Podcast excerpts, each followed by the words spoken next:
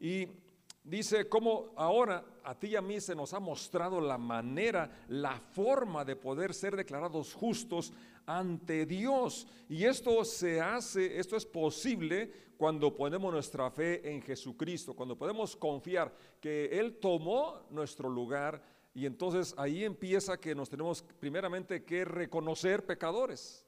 Porque si no reconocemos que hemos fallado, que hemos pecado, entonces pues no vamos a buscar un Salvador, no necesitamos un Salvador. Pero cuando nos damos cuenta, cuando reconocemos, cuando admitimos que sí hemos fallado, que sí hemos pecado, entonces es que vamos a buscar la solución a ese pecado y la única solución es la muerte de Jesucristo, la sangre derramada en el Calvario por nosotros. Por eso dice, cuando ponemos nuestra fe en Jesucristo, y eso es verdad para todo el que cree, quien sea, no importa la nacionalidad, el, requisito es que creamos. Y luego el verso 23 es un versículo muy conocido, pues todos hemos pecado, y me incluye a mí, te incluye a ti. Y, y dirá, pero yo estoy muy chico, tengo 10 años, tengo 9 años, tengo 8 años, aquí hay niños pequeños. Bueno, la declaración es universal y abarca a todos, porque de alguna manera heredamos la naturaleza pecaminosa. Si bien no se puede culpar a aquel que no ha hecho algo con su decisión, pero sí es importante que eh, a un, niño eh, pequeño, eh, en cuanto pueda hacer elección, decisión, pueda reconocer que necesita un Salvador, aun cuando no haya hecho ningún pecado. Si hemos heredado la naturaleza de Adán, necesitamos un Salvador. Y el verso 24 es de los fascinantes que explican la gracia de Dios. Sin embargo, en su gracia, en su gracia. Dios gratuitamente nos hace justos a sus ojos por medio de Cristo Jesús. Yo quiero enfatizar en la palabra gratuitamente. Sí, porque tú y yo no pagamos nada, es gratis, pero para Dios no fue gratis. El costo más alto lo pagó. Hablando con Nicodemo, le dijo Jesús, de tal manera, de una forma que no alcanzo a comprender. La mente humana es limitada para alcanzar a, comprender la magnitud del gran amor de Dios. Entonces Él pagó un costo muy alto para que tú y yo podamos ser perdonados, podamos ser libertados, tengamos la esperanza de la vida eterna. Y por eso es importante recordar este acontecimiento, este, este día, y, y no solo este día, sino todos los días poder tener presente que nuestra justificación, el, el ser declarados justos, el ser perdonados, el tener esperanza, tener vida eterna, tuvo un alto precio y fue la vida misma de Jesucristo en la cruz. Y dice el verso 24, la parte final, quien nos liberó del castigo de nuestros pecados. Ya se había dicho y sigue vigente, la paga del pecado es muerte, la paga del pecado es muerte. Verso 25, pues, pues Dios ofreció a Jesús como el sacrificio por el pecado. Las personas son declaradas justas a los ojos de Dios cuando creen que Jesús sacrificó su vida al derramar su sangre. Ese sacrificio muestra que Dios actuó con justicia cuando se contuvo y no castigó a los que pecaron en el pasado, porque miraba hacia el futuro y de ese modo los incluiría en lo que llevaría a cabo en el tiempo presente. Dios hizo todo esto para demostrar su justicia porque Él mismo es justo e imparcial, y a los pecadores los hace justos a los ojos, a sus ojos cuando creen en Jesús. Dios es justo, Dios es imparcial y Él es el que nos justifica. Entonces, por eso era, necesario el sacrificio de Jesús, porque si no hubiera, si nos hubiera perdonado sin el sacrificio, ya no sería justo. Ah, iba a quebrantar una ley establecida por él mismo, que la paga del pecado es muerte. Sí, podemos decir, él, él, él es todopoderoso, pero Él es fiel a su palabra, Él es justo, Él es imparcial. Y por eso es la necesidad de un redentor, la necesidad de un sustituto, alguien que pudiera pagar lo que yo no podía pagar. Y es cuando podemos entender un poco esto, o a profundidad, esto no, eh, surge, hace que surja una gratitud y un anhelo de servirle. Y, es lo que a millones y miles de, personas en, la historia después de Cristo han entregado su vida, incluso como misioneros y, en, muchos actos de amor, eh, donde han dado su vida precisamente porque otros conozcan este mensaje, esta verdad.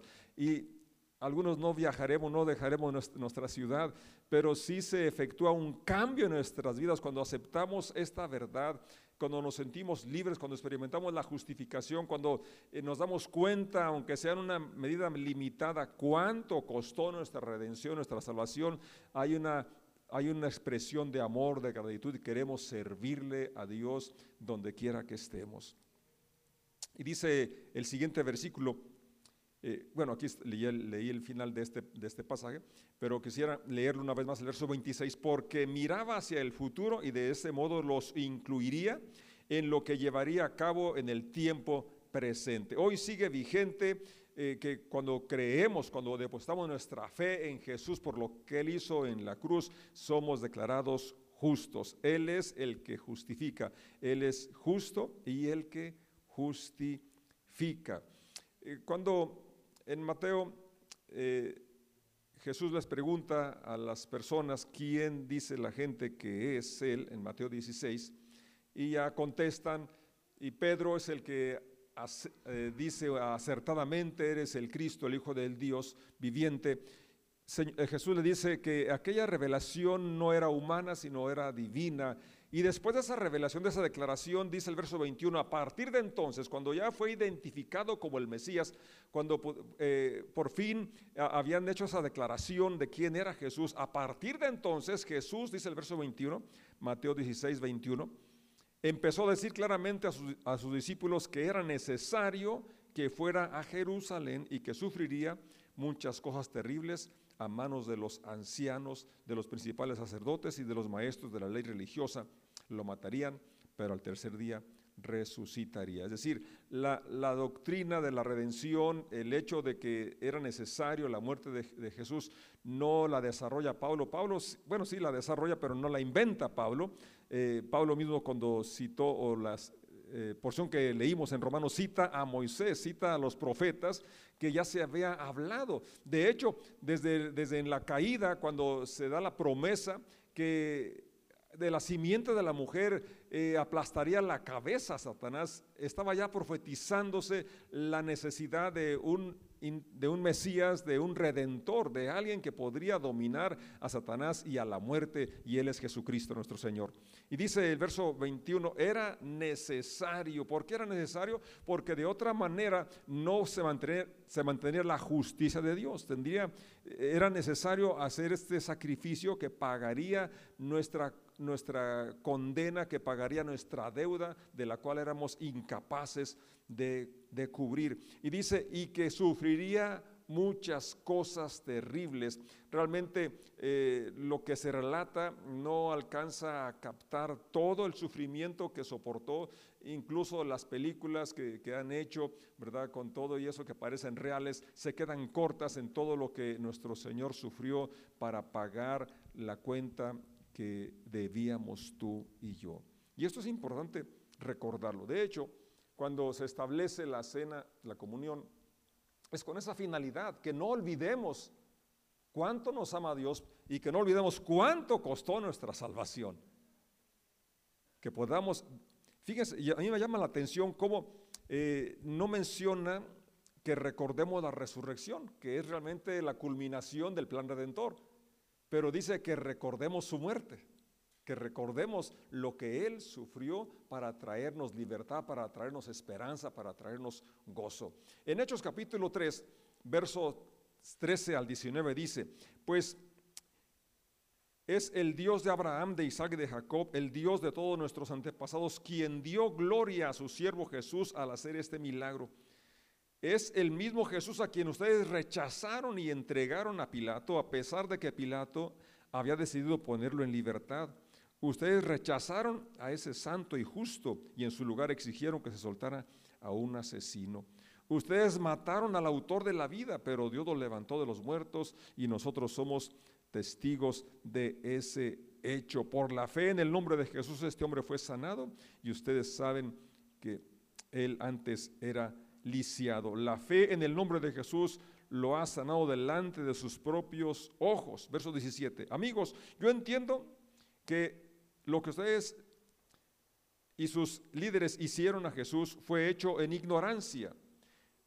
Pero Dios estaba cumpliendo lo que los profetas predijeron acerca del Mesías, que él tenía que sufrir estas cosas.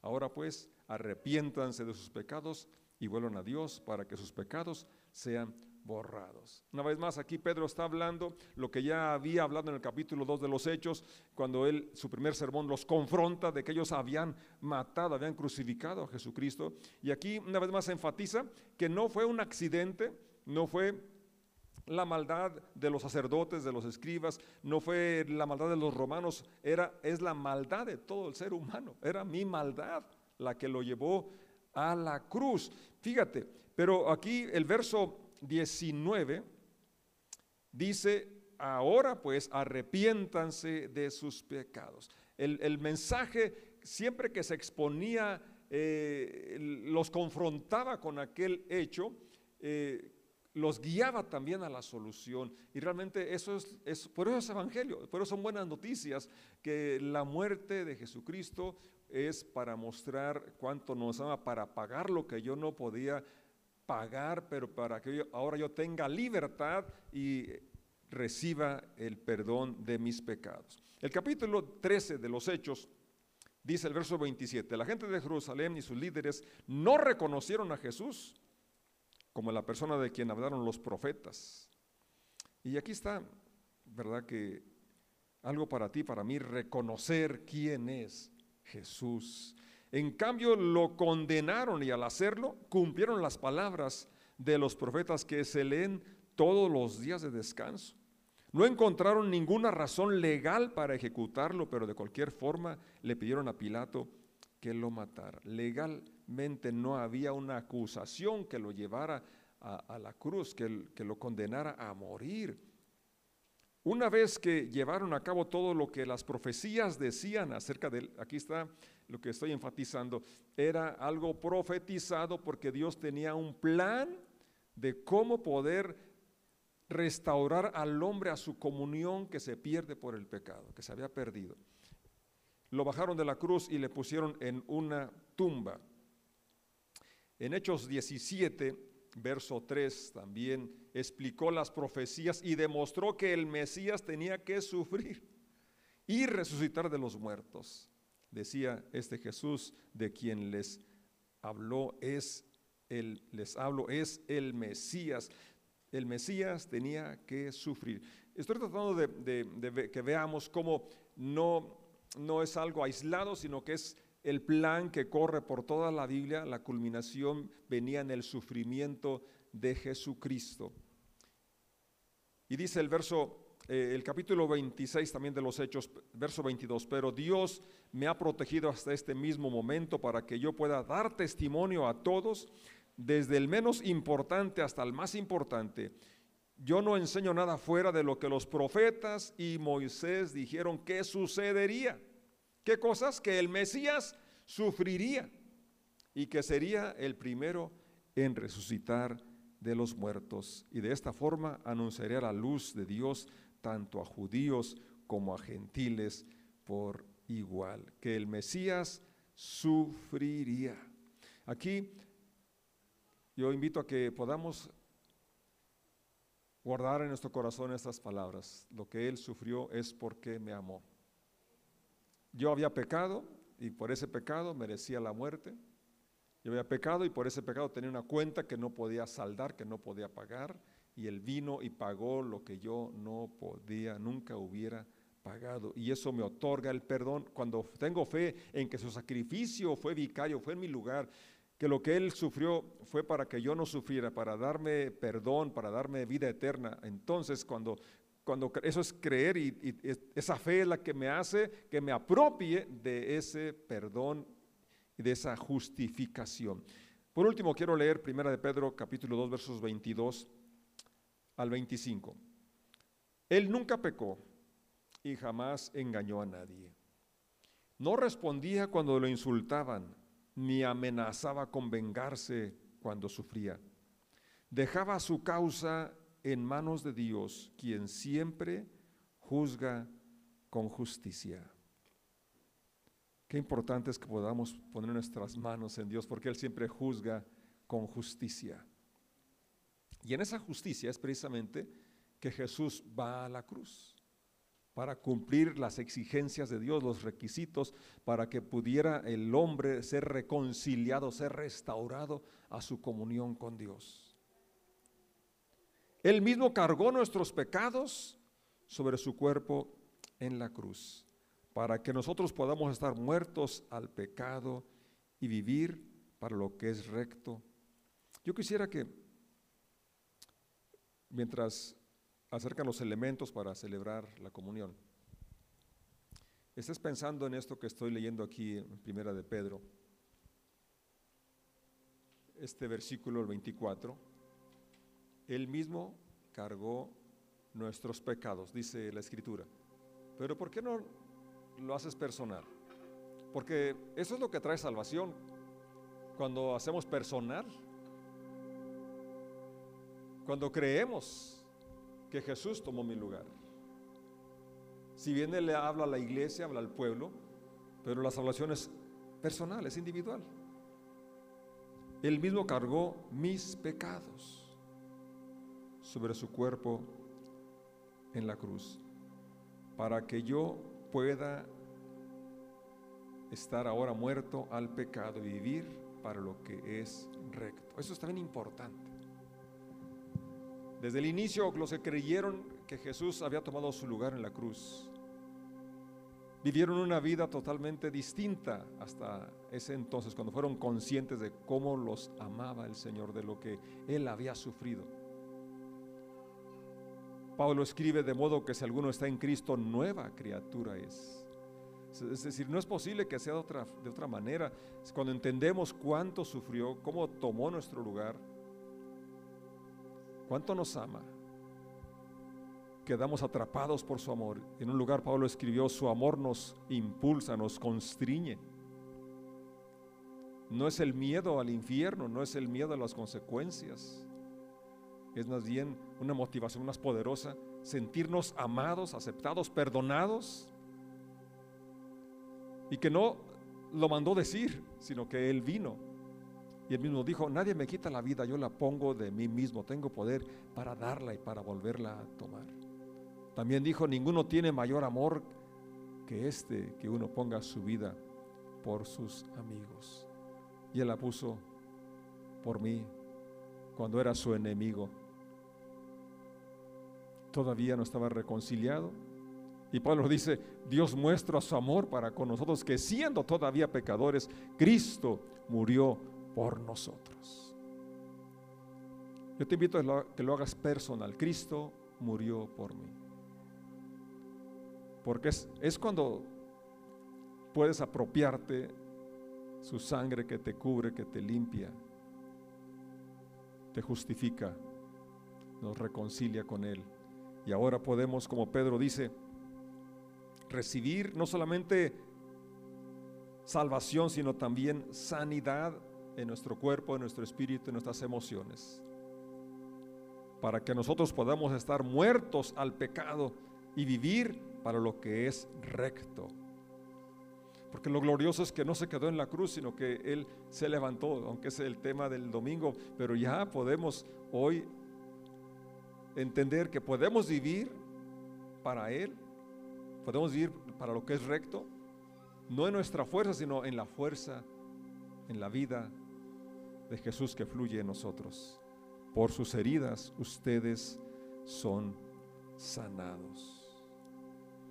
Cuando éramos totalmente incapaces de salvarnos, Cristo vino en el momento preciso y murió por nosotros.